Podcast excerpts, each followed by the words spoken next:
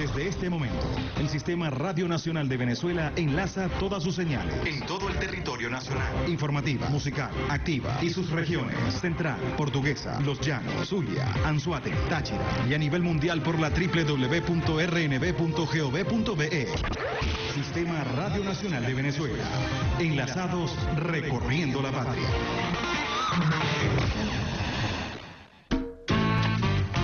Muchas veces en la vida se nos presentan varias vías para llegar a nuestro objetivo. Y ella todas las mañanas nos muestra la mejor y la más No acertada. te me vas a escapar. Decidida, Derrotamos al diablo en la calle. espiritual, Con la bendición del comandante eterno, del comandante supremo de la revolución bolivariana, Hugo Rafael Chávez Frías. y sin pelos en la lengua. No vamos a permitir bochinche. Quien se coma la luz, muchachos, ¿qué pasa?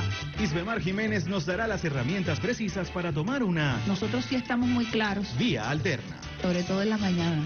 Todos los lunes, miércoles y viernes, desde las 6 y 30 de la mañana, nos nutrirá con análisis y con el toque tropical que la caracteriza. Besitos de coco con piña, qué rico. Vía Alterna.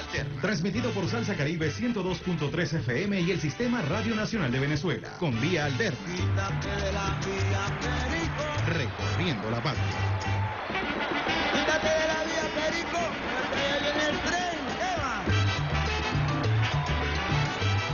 buenos días, usuarios y usuarias del Sistema Radio Nacional de Venezuela en Caracas 91.1 RNB Informativa, 103.9 Activa de Frente, primer canal juvenil de la Revolución Bolivariana. Sal, saludando a la gente de Salsa Caribe, Salsa Caribe 102.3 FM y a la gente de Alba Ciudad, pioneros en software libre, en radio. A esta hora, cuando son las 7 y 8 minutos, arrancamos con esta, la mejor vía de todas tus mañanas, buena música, mejor información, con el pulpo Alexander Brazón en la consola, lanzando besitos de coco con piña a través de las ondas hercianas, con la señal que recorre la patria, que les habla hasta ahora Isbemar Jiménez. Como siempre, esperando contar con la bendición de Dios con la bendición del comandante eterno, el comandante supremo de la Revolución Bolivariana, Hugo Rafael Chávez Díaz, quien nos acompaña todos los días desde el cuartel eh, 4F, cuartel eh, de la montaña, escoltado por la gloriosa, gloriosa milicia nacional bolivariana y por millones de venezolanos, quienes todos los días ratificamos nuestro juramento de lealtad. Hablamos de lealtad, hablamos de Eliezer Reinaldo Otaiza Castillo, hijo de San Blas Valencia, Estado Carabobo, ejemplo de lealtad absoluta al comandante Chávez, al pueblo, a la Constitución de la República Bolivariana de Venezuela, lealtad absoluta al presidente obrero y chavista Nicolás Maduro Moros. Les recordamos a los usuarios y usuarias que hasta ahora están en sintonía de la mejor vida de todas tus mañanas, de todas tus mañanas, que estamos transmitiendo desde Caracas, cuna del Libertador, reina del Guaraira Repano, con un día maravilloso desde bien tempranito, despejado, soleada la capital de la República Bolivariana de Venezuela. Hoy es miércoles, arrancamos con el pie izquierdo, la mano en el corazón, sal saludando también a la gente que se encuentra en nuestras fronteras, a la gente que está en San Martín de Turumbán, por allá por el Esequibo, a la gente de Apure, a la gente de Barinas, Bolívar, a la gente de Amazonas, a todos los soldados y las soldadas que hasta ahora están custodiando nuestro espacio aéreo, nuestras fronteras marítimas, terrestres, fluviales. Besitos de coco con piña para todos ustedes que siempre están en sintonía del sistema Radio Nacional de Venezuela. En Venezuela el sol sale por el Esequibo, así que lluvia de besitos de coco con piña, cafecito colado, así a la vieja usanza, como nos gusta a nosotros, ¿verdad, Alexander Brazón? Un cafecito coladito en manga, bien sabrosito. A mí me encanta el café de Oriente. El Brazón trae un café extraordinario del estado Sucre, de por allá, de Caripito. A mí me encanta el café del estado Monaga, sin embargo, recientes investigaciones revelan que el mejor café de Venezuela está en el estado Lara.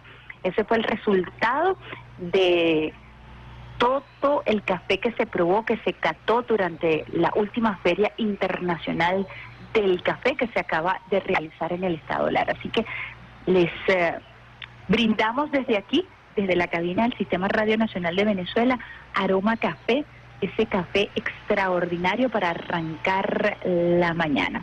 Y vamos con noticia importante que se acaba de producir y que tenemos para ustedes en las redes sociales.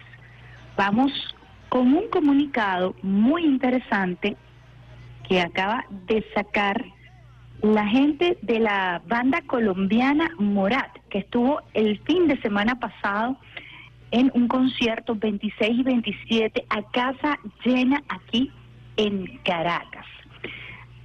Una banda colombiana con mucho empuje, con muchísima calidad. Comentan los expertos que quienes estuvieron involucrados en el montaje de la banda son de las mejores productoras de no solamente de América, sino de América Latina, sino de América en general.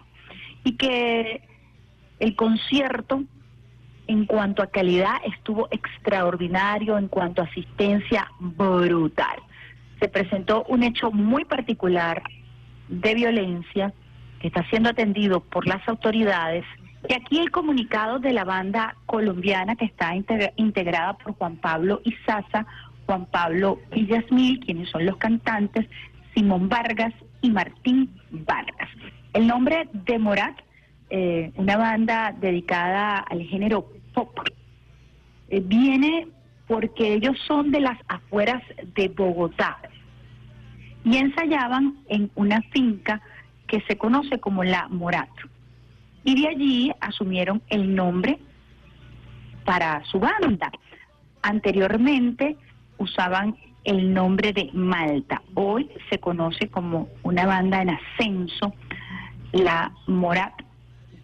Allí surgió ese nombre en la finca La Morat. Vamos a compartir con ustedes, usuarios y usuarias, cuando son las 7 y 13 minutos, el comunicado de la banda Morat que está en su cuenta oficial arroba Morat Banda. Nos acabamos de enterar de que alguien entró a uno de nuestros conciertos con un arma. Rechazamos categóricamente cualquier manifestación de violencia. Siempre haremos lo posible para que nuestros conciertos sean un espacio seguro y nuestra música un motivo de unión. Hasta donde sabemos, la policía ya tomó cartas en el asunto.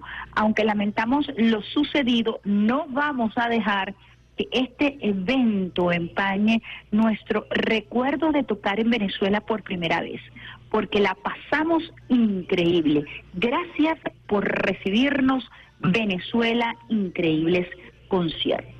Queríamos compartir con ustedes este comunicado oficial de la banda Morat, porque se ha tratado de satanizar un esfuerzo colectivo de una extraordinaria banda en ascenso que vino por primera vez a visitar a nuestro país y que fue recibido con muchísimo cariño, con muchísimo amor.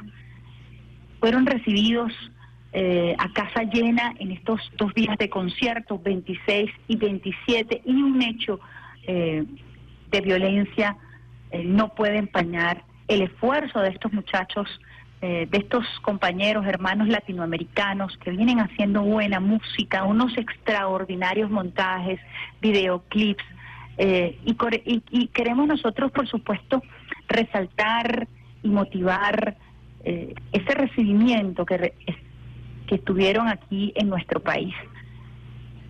Como ellos lo dicen, excelente concierto y agradecen además al pueblo venezolano por la acogida que se les brindó. Importante entonces hacer prevalecer este comunicado y el espíritu que además, además reinó en este concierto, en estos dos conciertos a casa llena, como lo decíamos, 26 y 27 de marzo que se realizaron en el CCT y que hablan también, por supuesto, de una Venezuela en paz, de una Venezuela que ha ido controlando la pandemia por COVID-19, lo que permite el desarrollo de estas actividades culturales y que también podamos nosotros disfrutar del arte y que los artistas también vengan a Venezuela como una plaza importante de proyección nacional y una plaza importante de proyección internacional, sobre todo para estos grupos como Marat que vienen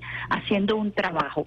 Tenemos un video, por cierto, de ellos que vamos a compartir, vamos a compartir con ustedes usuarios y usuarias el audio de ese video que habla un poco de la razón social de este grupo de jóvenes que surgió en los suburbios de Bogotá y que van en franco ascenso y que estuvieron además visitando nuestro país el pasado 26 y 27 de marzo. Vamos a compartir el audio.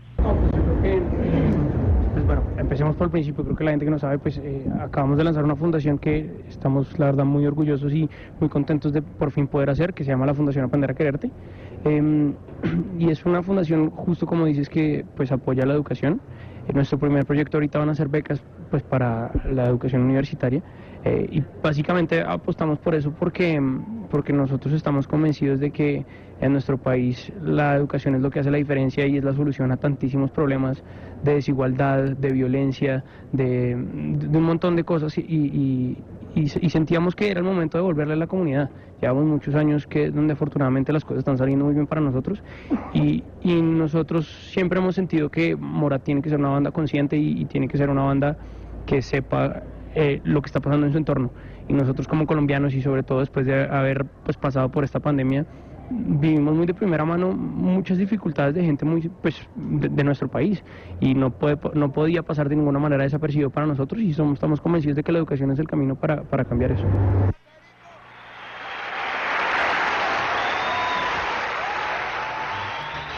Escuchábamos ahí entonces la voz de Juan Pablo Izaza, quien habla del proyecto social.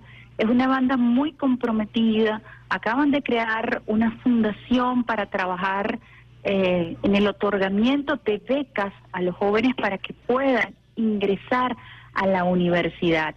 Y ellos aseguran que no pueden perder el vínculo con eh, sus raíces, que fueron unas raíces de trabajo, unas raíces bastante fuertes, eh, como le pasa a muchos jóvenes en Colombia y en medio de tantas dificultades, en medio de la violencia, en medio de la pandemia, estos jóvenes han puesto el acento en el tema social y han creado una fundación para ayudar a todos los jóvenes a cumplir el sueño de llegar a la universidad, entre otros temas sociales. Este es un rasgo muy característico de la banda y así también quieren ser reconocidos con este perfil de vocación social, algo que muy pocas personas conocen. Es más, resulta sorprendente incluso para algunos expertos eh, la gran cantidad de público que acudió a este concierto en el CCT y la gran cantidad de seguidores, incluso ellos fueron recibidos por un club de fans esto lo hicieron público también a través de sus redes sociales. Fueron recibidos por un club de fans en el aeropuerto internacional Simón Bolívar, lo que causó bastante sorpresa a estos cantantes colombianos que vienen de los suburbios de Bogotá y que han querido darle un vuelco a la música pop y además con un tono o un acento en lo social. Vamos con un tema de esta banda Morat no se va y al regreso mucho más. No se vayan ustedes, quédense en sintonía de la mejor vía de todas sus mañanas, vía alterna. Tan fácil que es enamorarme y tan difícil olvidarte, porque la vida me juraste y hoy te busco y tú no estás. Y aunque me duela ver tu foto, yo entreno a mi corazón roto, por si mañana te vuelve a encontrar. Ya no sé disimular, llamo y no te puedo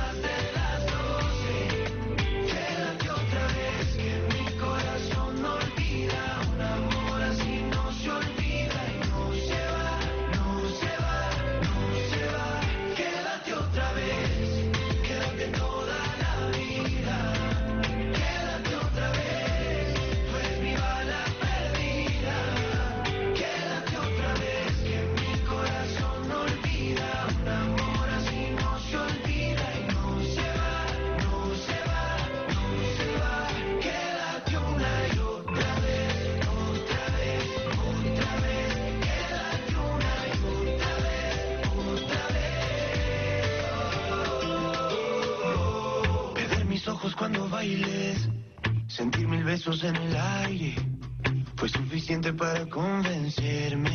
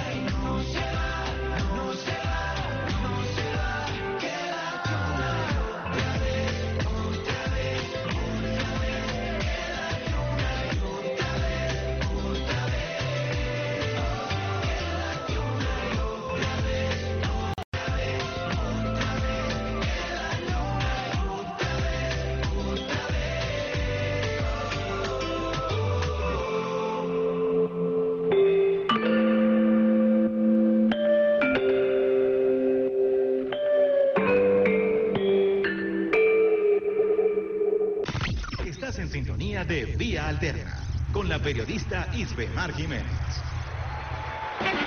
Quítate de la vía, Perico. Que viene el tren. Eva.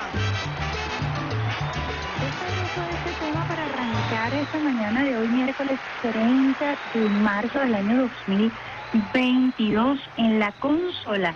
El pulpo Alexander Brazón y quien les habla hasta ahora Isbemar Jiménez con una lluvia de besitos de coco con piña, saludando a todos los niños y niñas que a esta hora van para el colegio con papi y mami, con la abuela, con el abuelito, con la tía, o que se están preparando para ir al cole con el desayuno, nada más rico que una arepita preparada por mami y papi o una meriendita que tú lleves así, abras la lonchera y te encuentres con ese pedacito de cariño, ese pedacito de aspecto que representa una meriendita hecha en casa. Así que para todos ustedes, niños y niñas, que me escriben, que están en sintonía de Vía Alterna, besitos de coco con piña para ustedes, ese tema de la banda colombiana, específicamente una banda que nace en los suburbios de Bogotá, que lleva su nombre a propósito de una finca en donde ensayaban estos jóvenes conocida como La Morat.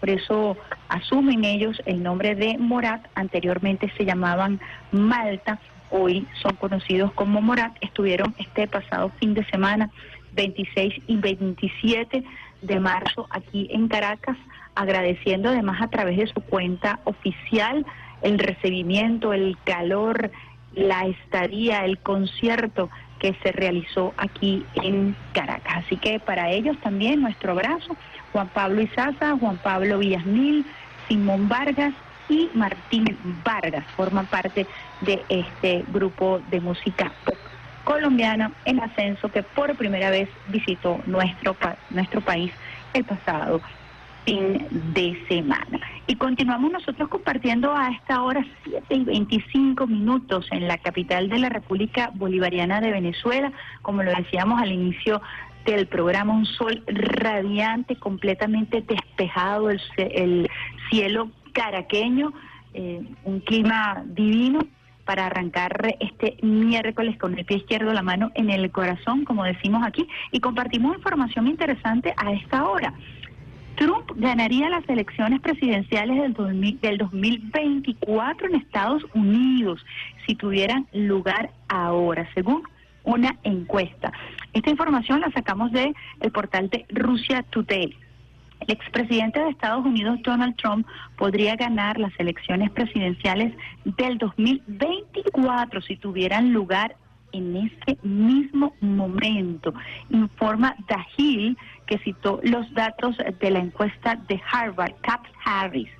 De acuerdo con el sondeo, en las elecciones hipotéticas, Trump recibiría el 47% de los votos, por lo que superaría al actual mandatario estadounidense Joe Biden, quien obtendría, según este sondeo, el apoyo de 41% de los votantes, mientras que en un duelo presidencial con la vicepresidenta de Estados Unidos, Kamala Harris, Trump obtendría 49% de los votos y el 38% apoyaría a Harris.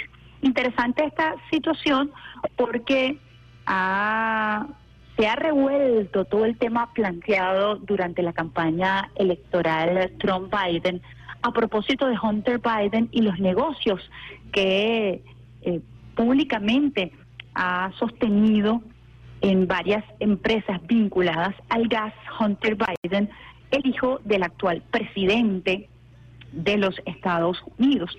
Su vinculación con Ucrania eh, a través de diversos negocios. Aquí nosotros tenemos una información que fue publicada por algunos diarios estadounidenses y que ha sido replicada por el portal venezolano Misión Verdad, que reflejan precisamente cómo eh, el hijo de Joe Biden, Hunter Biden, estaría vinculado a famosos laboratorios de Ucrania que hoy por hoy están eh, activos. Hunter Biden ayudó a Metabiota, biolaboratorio operativo en Ucrania, a ganar un contrato multimillonario con el gobierno de los Estados Unidos. Con una foto de la agencia AP revelamos esta información para ustedes. Declaraciones del Ministerio de Defensa ruso sobre un programa biológico militar del Pentágono en Ucrania de escala sin precedentes ha dado de nuevo de qué hablar. Ahora se sabe que la financiación se realizó a través de las estructuras asociadas al hijo del presidente estadounidense Joe Biden. No es un dato menor, pues los, los detalles fueron publicados por el New York Post y The Daily Mail después de que el gobierno estadounidense tratara teorías conspirativas y acusaciones en contra de Rusia. Ucrania ha aparecido en los negocios eh, de Hunter Biden durante varios años. En el año 2014, el hijo del entonces vicepresidente de Estados Unidos pasó a formar parte del Consejo de Administración de la empresa energética ucraniana Burisma Holdings. Esta fue la denuncia que hiciera en su momento Donald Trump. El caso pronto se convirtió en un escándalo de corrupción y en el año 2016 Biden padre exigió la destitución del fiscal general ucraniano Víctor Choukin, que estaba investigando las actividades de Burisma. Pero los intereses financieros de Hunter Biden afectaron no solo al sector del petróleo y el gas, sino también desarrollos militares secretos. The New York Post y el Daily Mail confirman la acusación rusa de que Hunter Biden estuvo involucrado en el financiamiento de laboratorios biológicos estadounidenses secretos en Ucrania. Él, según correos electrónicos y cartas obtenidas de su computadora portátil, la autenticidad de esta fue confirmada recientemente por el New York Times. Ayudó a la compañía médica Metabiota a concluir un contrato multimillonario con el gobierno de los Estados Unidos. Metabiótica prestó servicios a Black White, otra contratista del Pentágono que construyó una serie de biolaboratorios en Ucrania para estudiar agentes infecciosos o toxinas que pueden transmitirse por el aire y causar infecciones potencialmente mortales. Este es un tema que está sobre la palestra a propósito de la operación militar de Rusia sobre Ucrania y es un tema muy álgido, además eh, sumamente preocupante por el tema de los agentes biológicos y las guerras bacteriológicas. Para mayor información, nosotros les invitamos a compartir el artículo del portal de investigación venezolano Misión Verdad, que trata a profundidad este tema. Nosotros vamos con una pausita musical cuando son las 7 y 31 minutos para que vaciles, disfrutes en esta la mejor vía de todas tus mañanas lo vamos a hacer nada más y nada menos que con Boranda de la Sonora Ponceña. Ya regreso mucho, mucho más de la mejor vía de todas tus mañanas, vía alterna.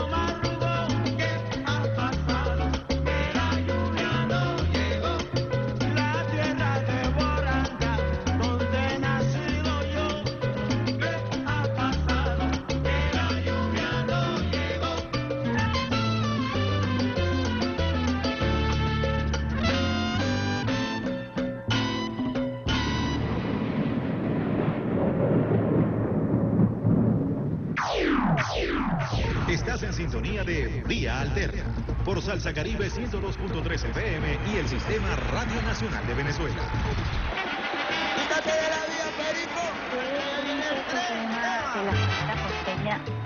La si estás en el tráfico capitalino a esta hora, te vas vacilando. La buena música, la mejor información en la consola, nada más y nada menos que el pulpo Alexander Brazón. Y ustedes saben por qué le dicen el pulpo, porque tiene una habilidad extraordinaria para moverse de aquí para allá en esa consola grandísima de la cabina del canal informativo de Radio Nacional de Venezuela. Además, lanza unos ricos besitos de coco con piña que llegan a través de las ondas hercianas a todo el territorio y más allá, porque sé que nos están escuchando por allá también por Bogotá. Así que besitos de coco con piña por todas las ondas hercianas, por internet y por donde quiera que usted esté escuchando a esta hora. Vía alterna, la mejor vía de todas tus mañanas. Les habla Isbemar Jiménez, esperando compartir con ustedes desde bien tempranito, hoy miércoles 30 de marzo. Y continuamos nosotros con nuestro desayuno informativo cuando son las 7 y 39 minutos. Yo hablé con ustedes el eh, lunes pasado acerca de unas polémicas declaraciones que diera el primer ministro de Hungría, Víctor Urbán, a propósito del presidente de Ucrania, Zelensky. Él eh, señaló que Zelensky era un actor y como, y como tal ejercía la presidencia de Ucrania. Esto, por supuesto, eh, generó una respuesta rapidísima de Zelensky, invitando al señor eh, primer eh, eh, ministro de Hungría a situarse en el lado correcto, entre comillas, de la historia, es decir, que se decidiera si apoyaba a Rusia o apoyaba a Ucrania. De allí en adelante comenzó a ventilarse algo que eh, era conocido ya en Europa y es por supuesto la carrera de eh, Zelensky.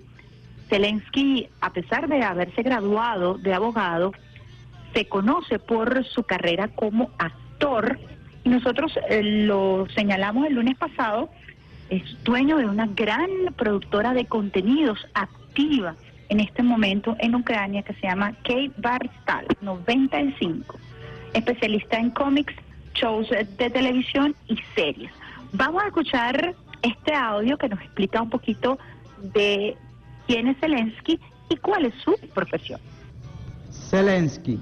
¿Quién es este tipo? Bueno, es un gran actor ucraniano que en su carrera lleva ocho películas y tres programas de televisión. Pero existe un programa en particular. Zelensky hizo un programa llamado Servidor del Pueblo. En el programa, él se convierte en el presidente de Ucrania. Algo parecido al stand-up de El Conde del Guácharo, Bota Piedra. Sin embargo, tuvo mejores resultados, ya que en 2019 el comediante Zelensky se convirtió en el presidente de Ucrania. Sin saber casi nada de política ni de gestión pública, uno de sus lemas fue, sin promesas no hay decisiones. ¿Estará Zelensky interpretando el papel que todavía su jefe le ordena? La duda ofende.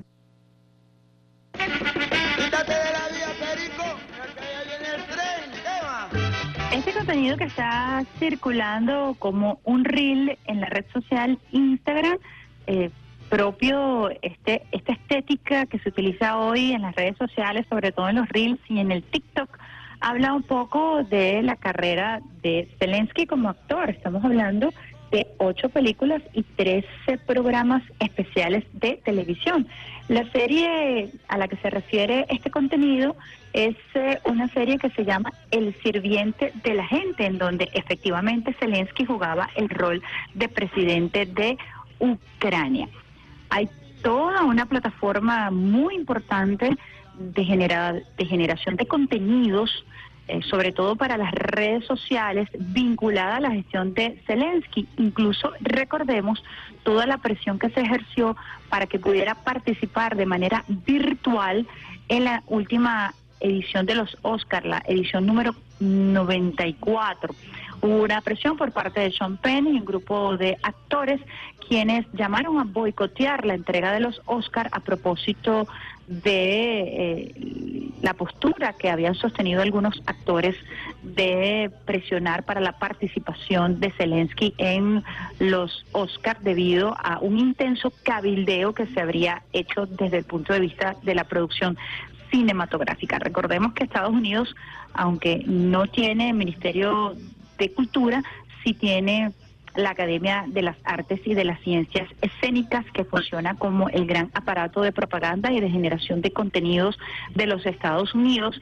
Y allí muchísimos grupos políticos, económicos, hacen el cabildeo necesario para la promoción de las películas. Nosotros hemos comentado aquí cómo incluso a través de la plataforma Netflix se comenzaron también a posicionar como tendencias o como programas más vistos eh, documentales. El género documental no es precisamente el género más visitado, con mayor número de likes en las redes sociales, en estas plataformas eh, que crecieron durante la pandemia, HBO y particularmente Netflix. Sin embargo, llama la atención que a partir del 24 de febrero comenzó a proliferar el tema del documental o el género del documental en esta particular plataforma de Netflix. Por cierto, Venezuela está sancionada y no puede promocionar sus contenidos en esa plataforma debido a las sanciones que ha impuesto Estados Unidos sobre Venezuela que afectan a la industria cinematográfica y que nos prohíbe a nosotros posicionar cualquier tipo cualquier tipo de película, eh, serie o incluso documental. Eh, cerrado el paréntesis, eh, volvemos al tema de eh, Ucrania y cómo efectivamente a partir del 24 de febrero comienzan a proliferar contenidos vinculados a todo lo que tiene que ver con Yugoslavia, todo lo que tiene que ver con la desintegración de la Unión Soviética y el rol que jugaran los aliados, espe- específicamente Estados Unidos, en esta Segunda Guerra Mundial, invisibilizando el papel importante que jugó la Unión Soviética y el Ejército Rojo, rojo para contener la avanzada del nazismo.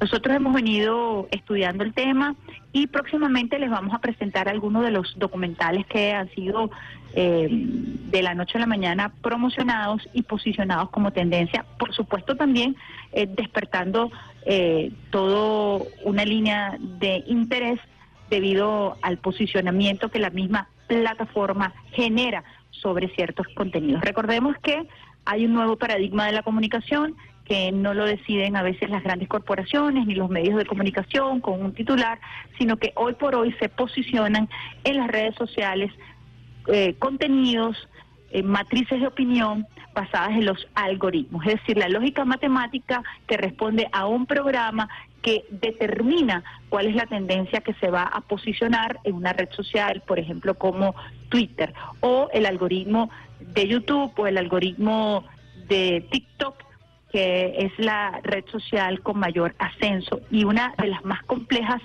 por el tema del uso del humor en esta red social.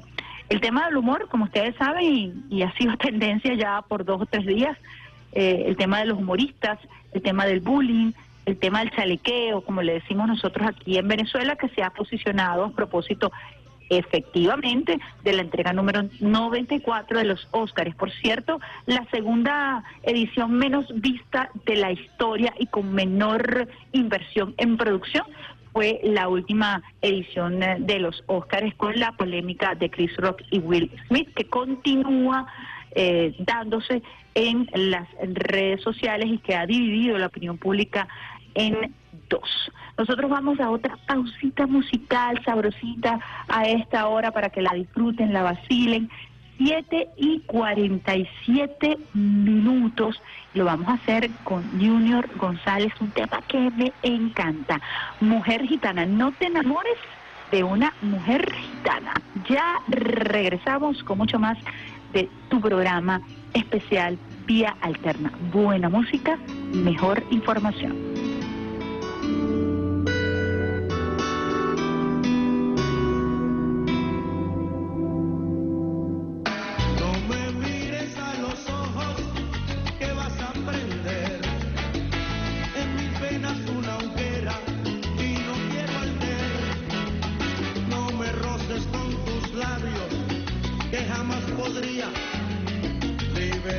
Del encanto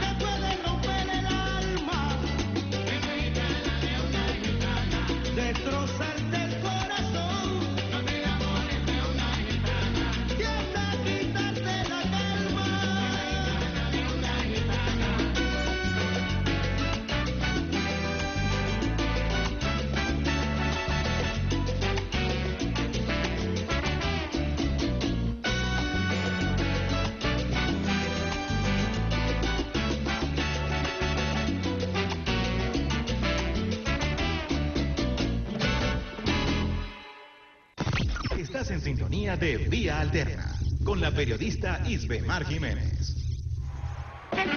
Quítate de la vía, Perico, que ya viene el tren. ¿Qué va?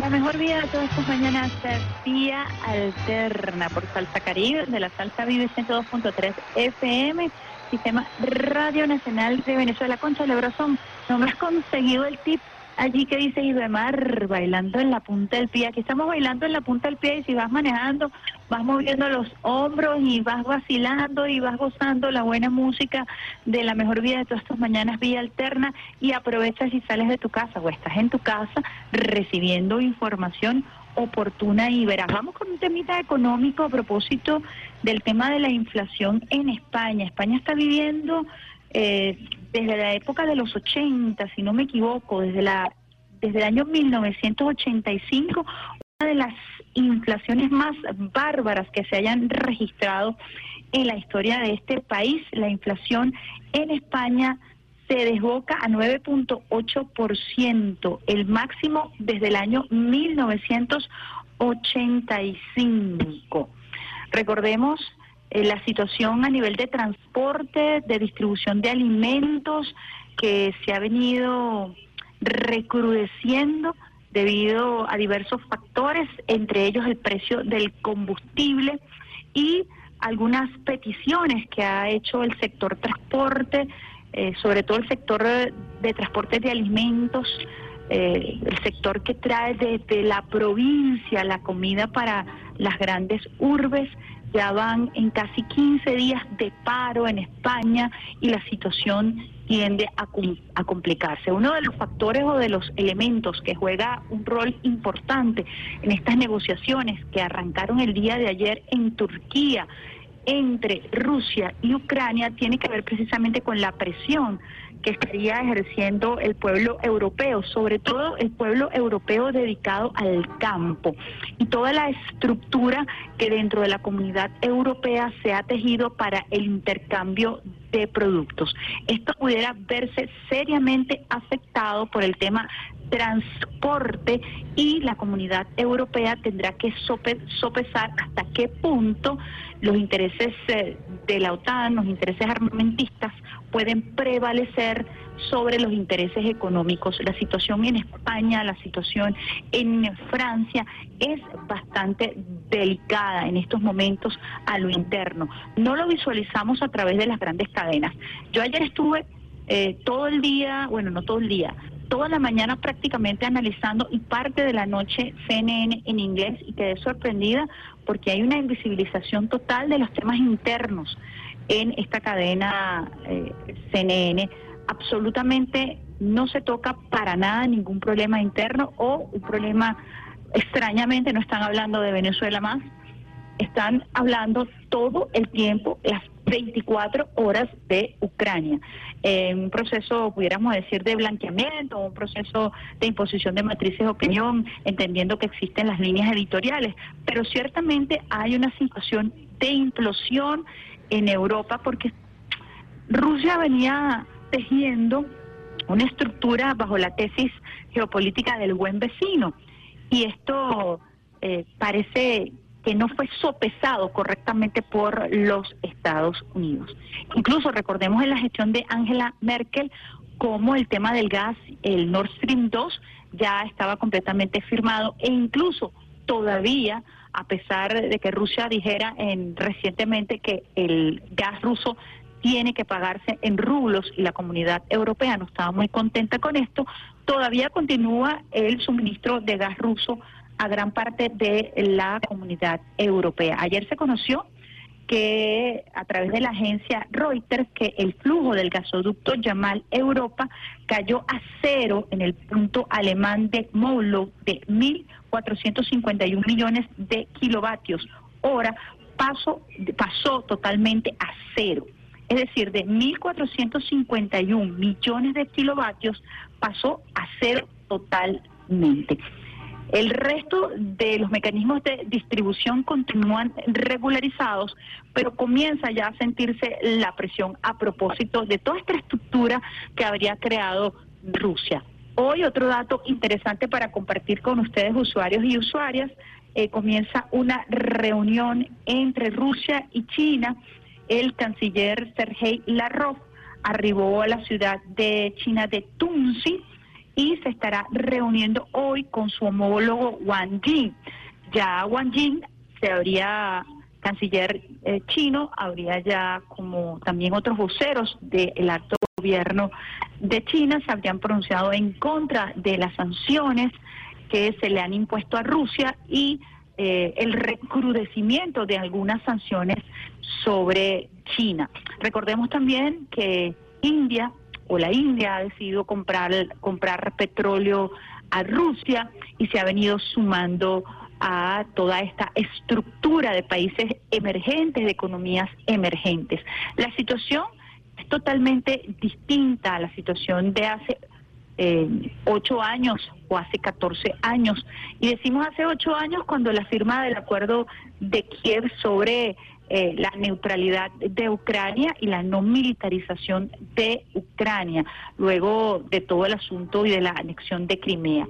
Así que el panorama es mucho más complejo de lo que se pudiera presentar en los medios eh, de comunicación eh, de las grandes corporaciones. Hay algunos temas transversales que deben ser analizados a lo interno de la comunidad europea y como para Europa la lógica nos los dice, no tenemos que ser internacionalistas, es mucho más costoso comprarle petróleo a Estados Unidos por un tema territorial, por un tema de distancia, que, contra- que comprarle petróleo a Rusia, que además ha venido desarrollando una estructura, estructura perdón, como el Nord Stream, para garantizar gas a Europa. Sobre todo Europa está pensando en el invierno y las necesidades eh, que se generan en sus países en torno a el invierno. Hacia allá va proyectada eh, va proyectado el cálculo financiero de la comunidad europea. Todo el mundo apuesta a la paz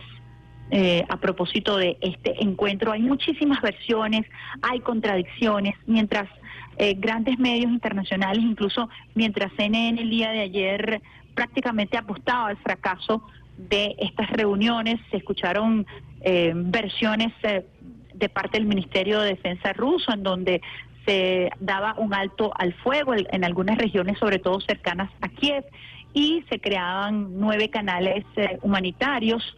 Eh, algunos medios señalaban que incluso Zelensky estaba dispuesto a llegar a un acuerdo de neutralidad con Rusia, nada oficial, así son estas negociaciones, estas negociaciones son eh, muy delicadas, de bajo perfil, sin embargo en la mediática hay bastante especulación y en torno a esta matriz de continuar con el tema bélico eh, que busca posicionarse y que genera bastante confusión.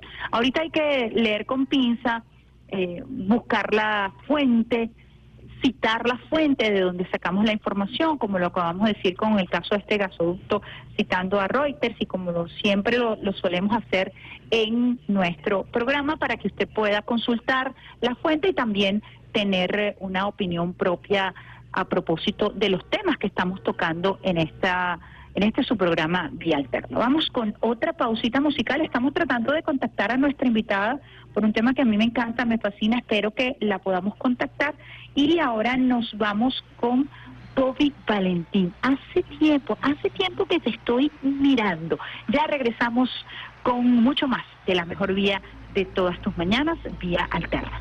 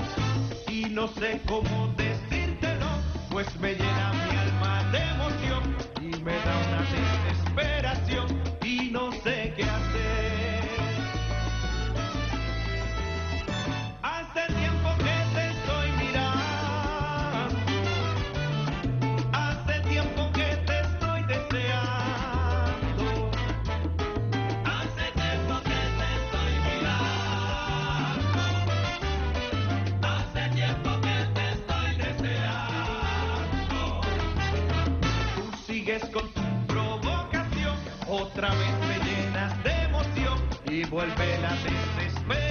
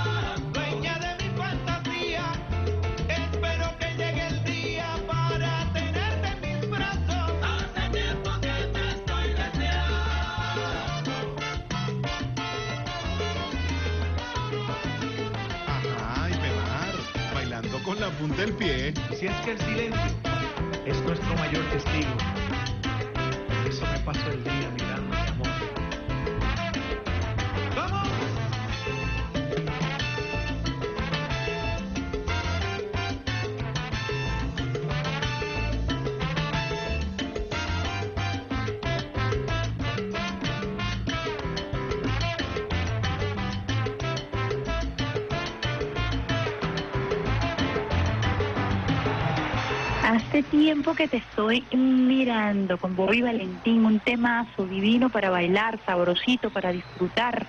En esta mañana de hoy, miércoles 30 de marzo del año 2022. Estábamos ahorita conversando con un colega también de Argentina en sintonía de vía alterna.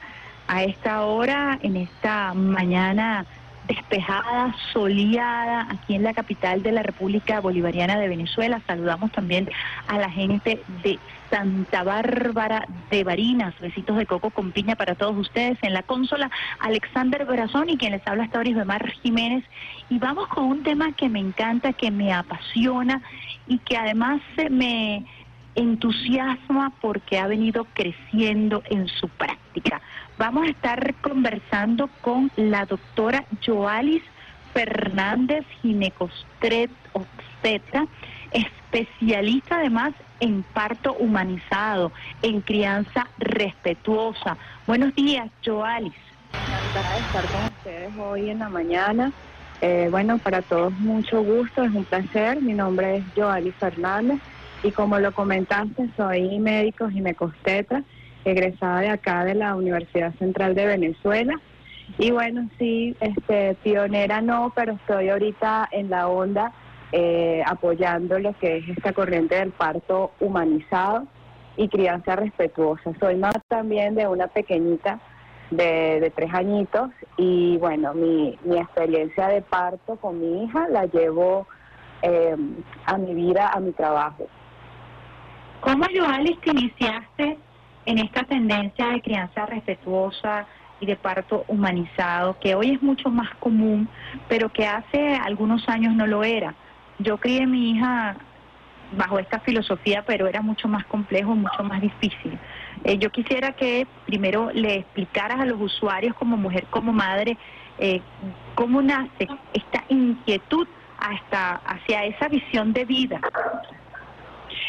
Claro, mira, ha- hace muchos años cuando no era ginecostetra, estaba como que eh, buscando cuál era mi, mi misión como médico, ¿no? Entonces entré a, tra- entré a trabajar en un centro donde está una obstetra que sí es una de las pioneras del parto humanizado y de esta corriente aquí en Venezuela, como es la doctora Carmen Mujica. Ella este, tiene muchos años haciendo partos en casa, eh, partos en agua, trabajó en un centro muchos años acá en Caracas, que es poco convencional y que es uno de los pioneros en el parto humanizado en Venezuela y aquí en Caracas. Y bueno, yo era médico general y tra- empecé a trabajar con ella, me encantó esta filosofía, entré a hacer mi posgrado en el Hospital de los Magallanes de Catia, vi cómo era la atención del nacimiento en estos centros, cómo era el trato hacia la parturienta, cómo era el trato hacia el recién nacido. Y aunque uno tiene que aprender todo lo que uno tiene que aprender en la obstetricia, desde practicar force, el parto convencional, pues en ese momento entendí que no era el, el tipo de obstetra que yo quería hacer. Terminé mi posgrado y bueno, empecé a trabajar con esta obstetra, con Carmen, y eh, luego cuando vino el nacimiento de mi hija en el 2018 yo tuve un parto vertical, mi hija fue prematura y aún así yo quise parir, parí a mi niñita de 2 kilitos 100 y este, eh, el vivir este proceso eh, me, me permitió afianzar esta visión del nacimiento. Mi hija no meritó terapia, ella estuvo conmigo piel con piel, con mi calorcito. Hice mamá canguro también, muchos meses. Yo creo que todavía hago mamá canguro con mi hija. Hago colecho, di lactancia materna exclusiva y todas estas vivencias personales me han ayudado a este, transmitirlo a las mujeres, a mis pacientes, a las que atiendo, a esta familia y dar esta visión, esta visión del nacimiento que es diferente a lo convencional. ¿Por qué es diferente a lo convencional, Joyce? Es diferente porque cuando practicamos eh, o tenemos esta visión, esperamos eh, respetar los derechos de la mujer, respetar sus valores, sus creencias, su dignidad, el respeto hacia su cuerpo, lo que ella cree, darle autonomía a la mujer durante el proceso de gestación, informar sobre sus opciones de nacimiento, sus beneficios, siempre tratando de resguardar la salud de, de ambos y del padre, pero eh, darles esta información. Esta familia informada va a conocer sus opciones para el nacimiento de su hijo, van a decidir eh, qué desean y qué no desean en el momento del nacimiento de su bebé, se van a sentir apoyados, acompañados y no que ellos, es, los protagonistas, por ejemplo, es el obstetra que toma las decisiones sin un consentimiento informado, sin tomar en cuenta sus creencias o sus valores, por ejemplo, para el nacimiento de su pequeño. Fíjate que pues, has hecho una extraordinaria síntesis de lo que sería este, esta concepción de parto humanizado, pero pareciera redundante, pareciera decir parto humanizado cuando se cree que ya el hecho de parir o el hecho de tener un hijo, eh, el hecho de ser madre ya lo hace humanizado. ¿Por qué darle esa palabra de humanizado a algo que por, natural, por naturaleza es humano? Sí, eh, re- realmente muchos colegas dicen, bueno, es que todos los partos son humanizados. Este, eh, si vamos a, a la terminología, porque viene del humano, ¿no? Que, que va a dar a luz. Pero eh, esta corriente, que además tiene muchos años, esto viene desde los años 70 más o menos, es una corriente que viene por eh, psicólogos, parceras, matronas, gente que ha estudiado eh, los beneficios, por ejemplo, de que tu bebé en lugar de ser llevado a calentarse en una cunita, en una incubadora, unas horas, sea calentado por el propio pecho de la madre unos minutos, no la separación, no a la separación de un bebé que nace en buenas condiciones a un retén de niños sanos. Entonces, si vamos a eso, es redundante ponerle, por ejemplo, a un, re- a un retén, a un sitio de niños sanos, retén. Es lo Fíjate que el nombre, el nombre tan retén. fuerte de es la una palabra de terrible. Es terrible y así se llama y así se quieren llevar a los bebés que nacen en buenas condiciones a estos cunitas especiales en lugar de dejarlo a la mamá en su pecho que ya sabemos que este calorcito, esa sensación de piel con piel hace que la mamá libere oxitocina, por ejemplo, y esta oxitocina le va a dar calor al pecho materno lo suficiente para mantener el termostato de este bebé recién nacido, sea en parto o sea en cesárea. Eso es el convencionalismo acá, evitar el- la sobremedicalización, por ejemplo, del nacimiento, el intervencionalismo médico, permitir que el padre acompañe a la mujer durante este proceso, porque la mamá tiene que vivir con miedo separada en una en un área además que es recién conocida, por ejemplo, una sala de parto, todos los miedos que pueda sentir esa mujer en ese momento hacen ya la vivencia del parto, que de por sí es el primer trauma por el que atravesamos todos los humanos al llegar a la vida, ¿por qué no permitir que sea un ambiente cálido? Por ejemplo, si la madre o la parturienta solicita luces apagadas, solicita silencio, solicita libertad de movimiento, ¿por qué someter a la mamá a la posición más incómoda para ella, pero es la más cómoda para el obstetra, por ejemplo? ¿Por qué no permitir y no acompañar a esa, a esa familia a vivir este proceso?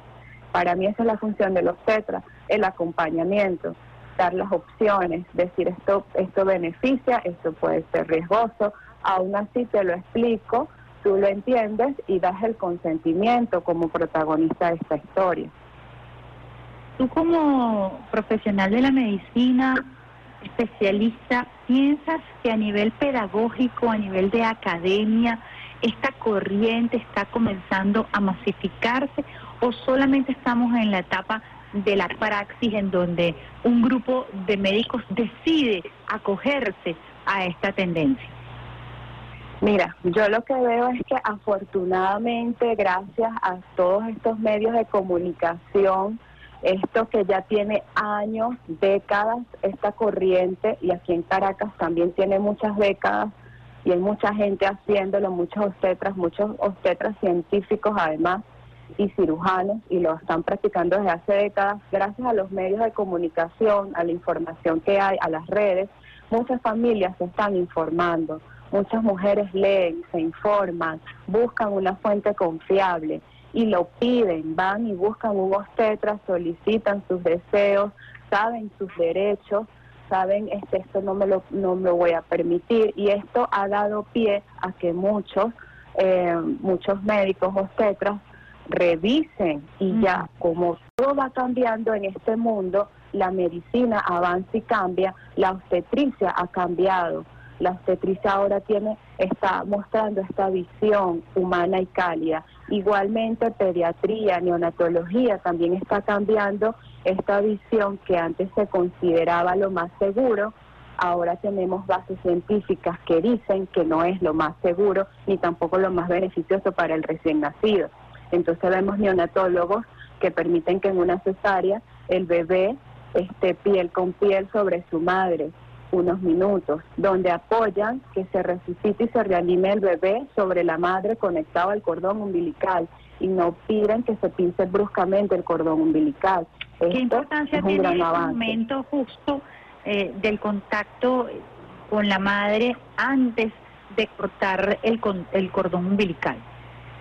Muchísimo. Fíjate que desde que hay un amplio porcentaje de depresión postparto, eh, eh, toda la vivencia, todo lo que viene luego de un nacimiento es, bueno, es un batallón de hormonal y en la vida de una mujer. El, el contacto piel con piel no solo le brinda confort térmico y beneficios físicos para que ese recién nacido se adapte, hay también una cascada eh, emocional que permite que esa mujer vaya fortaleciendo ese vínculo con ese recién nacido. El primer vínculo que hay que fortalecer para que este bebé sobreviva es el vínculo con su mamá. Entonces, el que la mujer libere estas hormonas, esta sensación, este calorcito, este primer contacto con su bebé, le brinda esta oportunidad. Hay menos porcentaje de depresión postparto, por ejemplo, en estas mujeres. Hay menos posibilidad de que se dificulte la lactancia materna, por ejemplo, que haya una suficiente bajada de leche para este, para que esta mujer pueda eh, dar estos beneficios al recién nacido. Que el papá esté presente y vea todo lo que atraviesa esta mujer. No es como que aquí está tu bebé y te lo entregan en una, en ¿Crees, un área aparte. Disculpa que te interrumpe, pero me parecen temas importantes. ¿Crees que la presencia del compañero, la compañera, o incluso en el caso de no existir un papá físicamente, el acompañamiento de la madre, eh, sea, Total. Eh, Total, de- es vital, Más es- que una diferencia. Totalmente. Mira, es que cuando tú, se- hay, hay que ser empático en esta vida, ¿no? Entonces tú te pones en los zapatos de cualquier persona que vaya a dar a luz, ya sea parto vaginal o cesárea, cuántas emociones y cuántos miedos no tienes encontrados, ¿no? En, en- en ese en ese instante. Entonces el que tengas esa persona, esa cara que te ha, ha- ha confortado todos los 10 meses de embarazo, esa sensación de seguridad, de estoy bien, aquí estamos, todo va a salir bien, esa carita que tú conoces, que, que te da esa tranquilidad, yo creo que no tiene precio. Ahí entra el, perso- el personal de acompañamiento que son las dulas, que ahora, gracias a Dios, en muchas instalaciones nos dejan llevarlas. ¿Cuál es el rol de la, de la dula? Porque incluso hoy por hoy eh, hay alguna controversia sobre la existencia de las dulas que vienen además ejerciendo un trabajo ancestral, sobre todo en nuestras culturas latinoamericanas. Sí, fíjate que tenemos a estas mujeres maravillosas que no, muchos piensan que salen de como de una y salen mágicamente. No, estas mujeres parten primero de vivencias personales, la mayoría han, teni- han tenido vivencias profundas en su vida que las ha llevado a formarse. Estas mujeres se forman eh, una cier- eh, meses, una formación como un diplomado para tener las nociones básicas de acompañamiento de una familia en, el, en la vivencia del parto.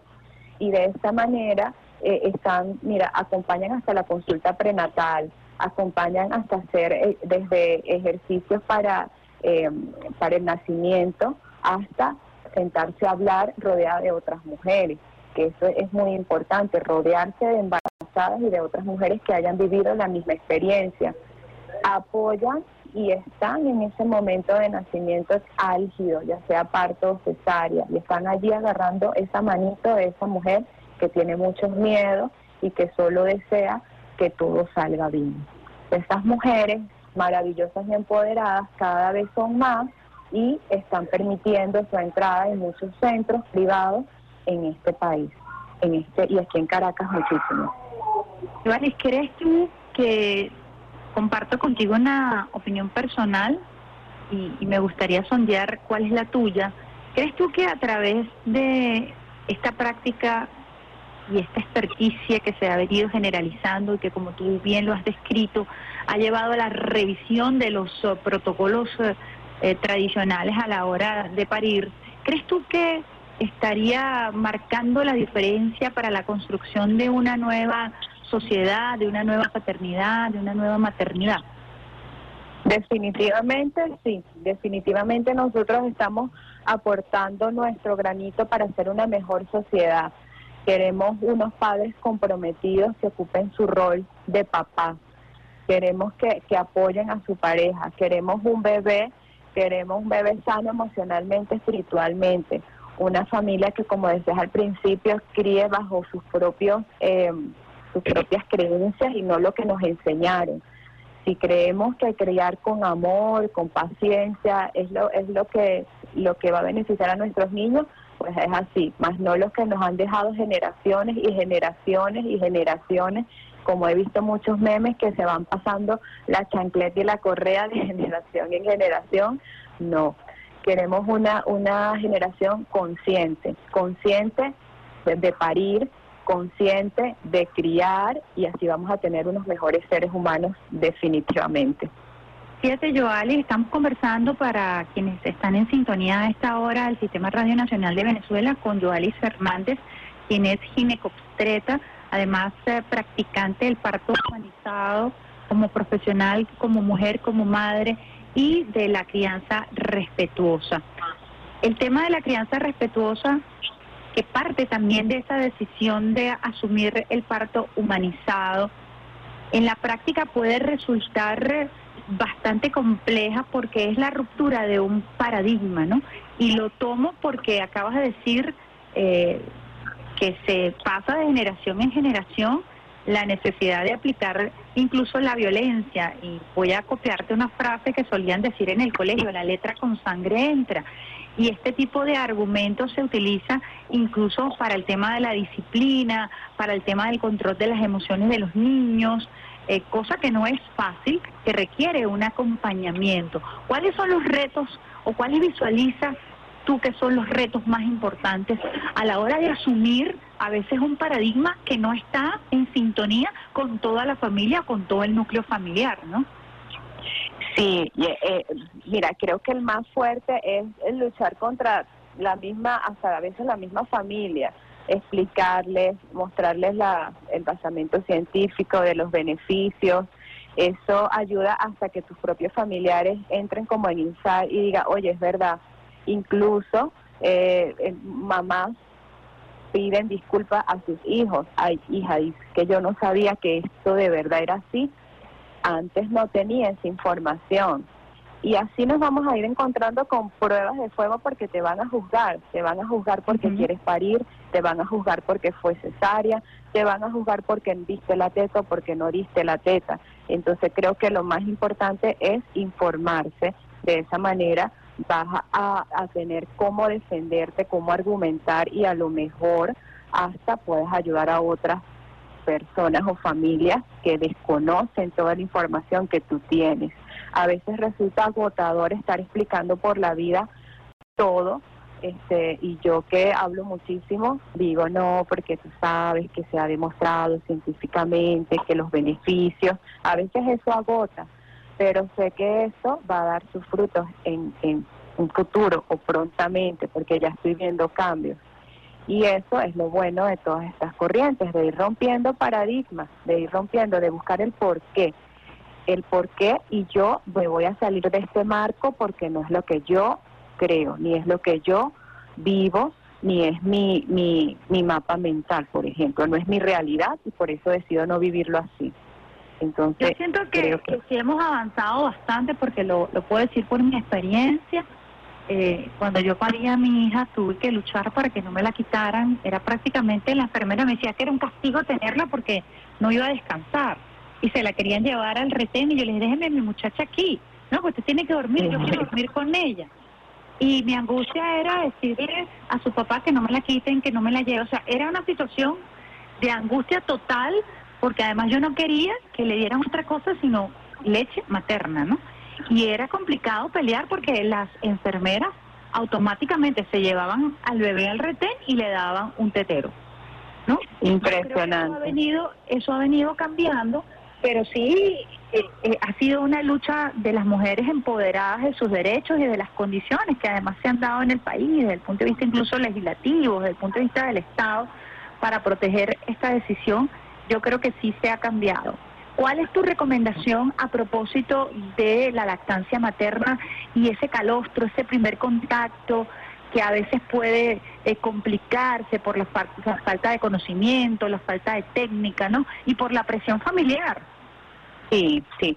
Bueno, mi primera recomendación para todas eh, eh, la familia es que si están embarazados o están planificando un nacimiento, tienen que rodearse de un equipo que los apoye, de un equipo médico, de un equipo de, de acompañamiento de, de- para el nacimiento de su hijo. De esta manera van a tener apoyo para manifestar sus deseos en la clínica o en el centro donde vayan a dar a luz eh, hay que tener un apoyo, porque es difícil luchar en una instalación, en un centro donde no te van a dar apoyo, aunque sí se puede, como tú dices, me dejas mi muchacha aquí y punto. Pero, eh, bueno, sabemos cómo hay diferentes personitas que pueden complicarnos esto. Entonces, primero búsquense, apóyense a un equipo que vaya a favor de sus deseos y que le permita expresar sus deseos en el momento de que nazca su bebé. Infórmense porque la lactancia materna es maravillosa, eh, eh, todos estamos en la capacidad de amamantar, pero sí hay que informarse, hay cursos prenatales, eso es parte de la humanización del nacimiento, que la mujer haga cursos de psicoprofilaxis del parto, que conozca de la lactancia materna, que conozca de formas de crianza. Entonces, si está embarazado, busque, hay muchos cursos, incluso gratuitos. En San Bernardino hay un centro que es, los cursos son gratuitos para profilaxis de partos y lactancia materna. Luego de que nazca su bebé, empodérese, quédese con su muchachito. Si siente que necesita ayuda, so- busque rápidamente, hay consejeros de lactancia que van hasta su domicilio, lo acompañan diario. Yo requerí apoyo de lactancia muchísimo con mi hija. Tuve que ir hasta al JM de los Ríos a buscar consejeras de lactancia. Tuve consejera de lactancia en mi casa. Me costó la lactancia, pero sí se puede, la logré. Entonces es eso, es informarse y acompañarse para tener herramientas en ese momento en que ya tengamos nuestra personita especial en nuestra casa. Los beneficios de la lactancia materna, ya una vez que la mujer asume que ese va a ser el camino, porque también eh, hay mucha desinformación y hay mucha presión de la industria de las bebidas lácteas eh, que compiten tristemente con la leche materna, que es el alimento más sabio eh, que pueda generarse para un bebé. Lo digo Sí, desde el punto de vista del, del ADN, de la composición y de la magia de la naturaleza. Mira, gracias a la información que hay, simplemente con meterse a buscar videos de la composición microbiológica de la leche materna humana y bueno, vemos que es vida. La leche materna humana es vida y jamás las fórmulas eh, que son maternizadas se van a comparar a la leche materna humana. Los beneficios son infinitos, incluso hasta las lactancia eh, materna extendida, como es la mía, que ya es una niña de tres años y aún amamanto, aún hay beneficios para los niños grandes en la lactancia materna.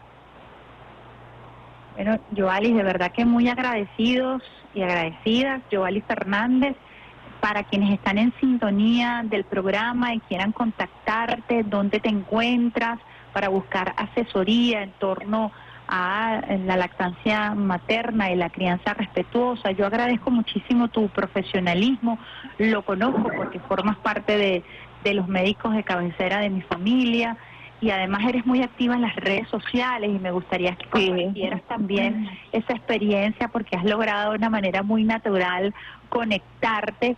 Quisiera que compartieras tus redes sociales para los usuarios y las usuarias que hasta ahora están en sintonía de vía alterna. Ay, gracias.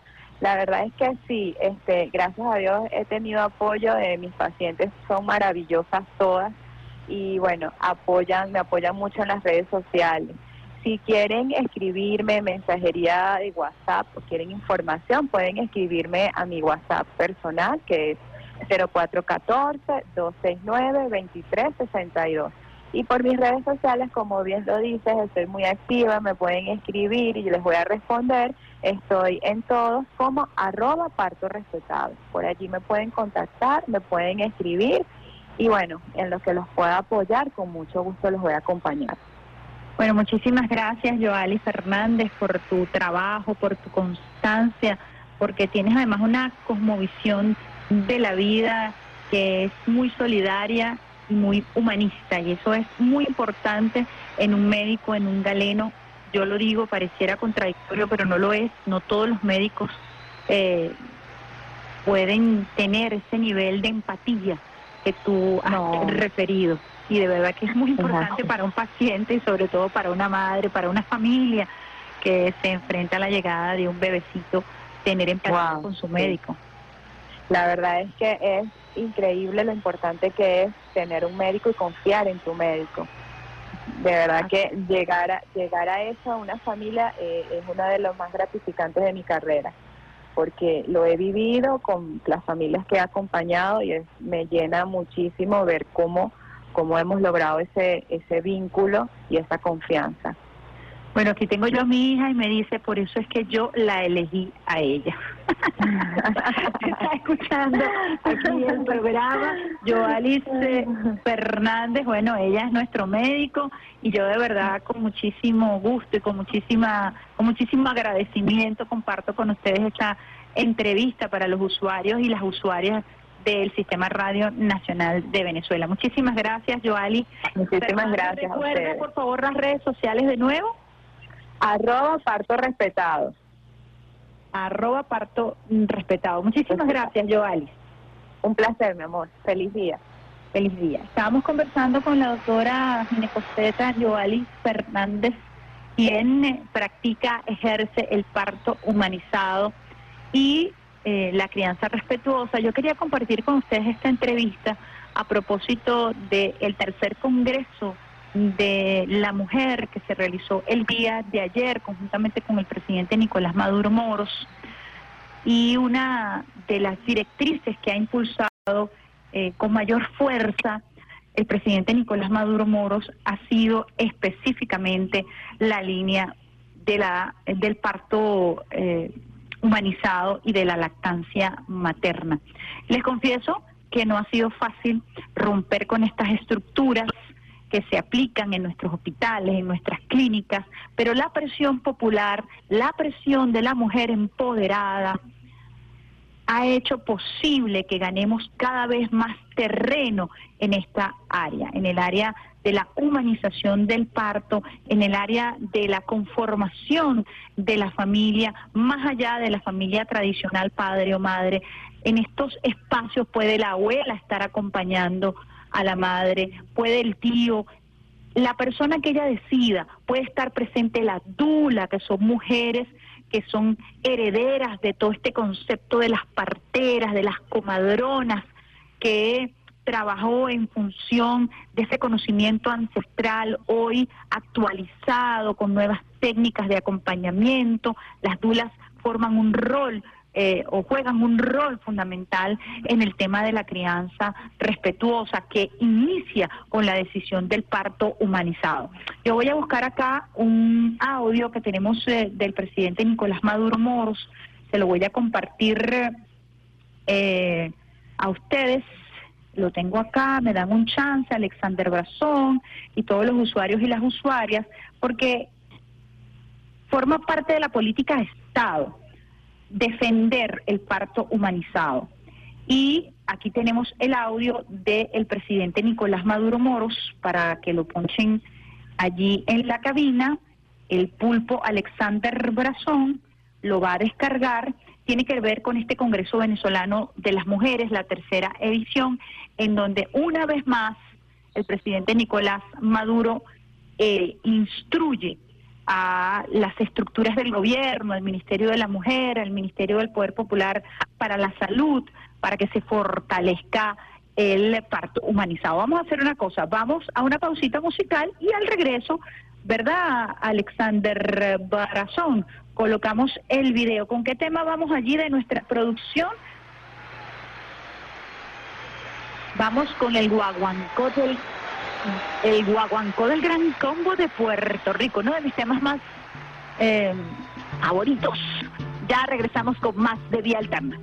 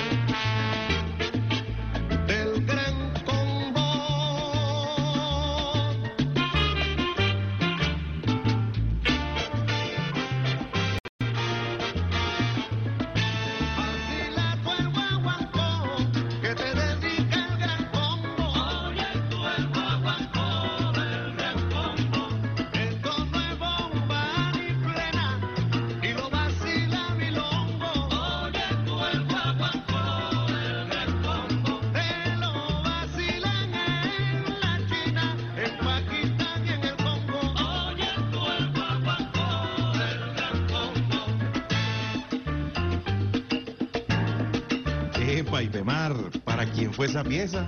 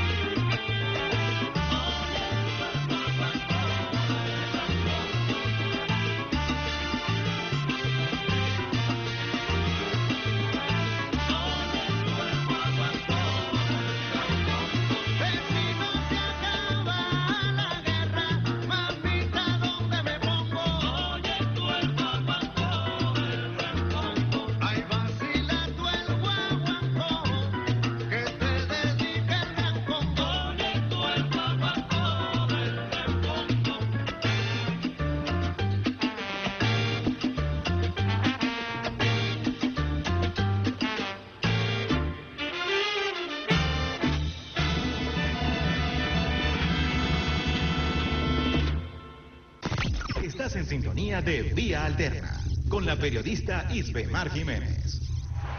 Quítate de la vía, Perico, porque ya viene el tren, tema. El guaguancó del Gran Combo de Puerto Rico. Nos están escuchando en República Dominicana, Colombia y Argentina a través de nuestra señal streaming. Agradeciendo al equipo de redes sociales, a Rafaela Romero, activa en nuestra cuenta arroba RNB Informativa. Tenemos allí a un joven galán que se está iniciando como operador y lo ha hecho de verdad muy, pero muy bien. Ricardo ha estado entrenándose con nosotros en informativa, forma parte de ese talento. Si estás interesado en formar parte de la familia de Radio Nacional de Venezuela, la escuela de radio de este país, puedes acercarte con tu currículum a la sede principal en Chapellín, La Florida. Entregas tu currículum allí. Estamos formando a nuevos jóvenes. Hemos recibido bastantes eh, solicitudes y estamos analizando para ir formando una nueva generación en la familia del Sistema Radio Nacional de Venezuela. Ahí tenemos a Alexander Brazón, a Pérez Parado, a Adalberto, a Mirella, a Oscar, que son todos unos profesionales. ¿Quién, quién me falta por allí? A Miguel Garrido, que han sido unos guerreros y guerreras y que se han convertido en maestros de nuevas y maestras de nuevas generaciones. Un equipo que se ha venido consolidando y que busca ampliarse con jóvenes hombres y mujeres que quieran formar parte del sistema Radio Nacional de Venezuela. Las puertas de Radio Nacional de Venezuela están abiertas para todos aquellos que busquen paz, para todos aquellos que quieran defender la patria desde este oficio de la comunicación tan importante como es la radio. Vamos a escuchar ya para culminar el audio del presidente Nicolás Maduro Moros en el Congreso Nacional de Mujeres, el tercer congreso que se realizó el día de ayer. Y eh, pues bueno, hacemos un comentario para ya despedir el programa. En segundo lugar, seguir impulsando, pero mira, democratizando y llevando hasta el máximo nivel dos planes que van hermanados. Y yo me siento muy identificado. El plan parto humanizado y el plan lactancia materna. Le tiene que llegar a todas las mujeres embarazadas. Tenemos que hacer más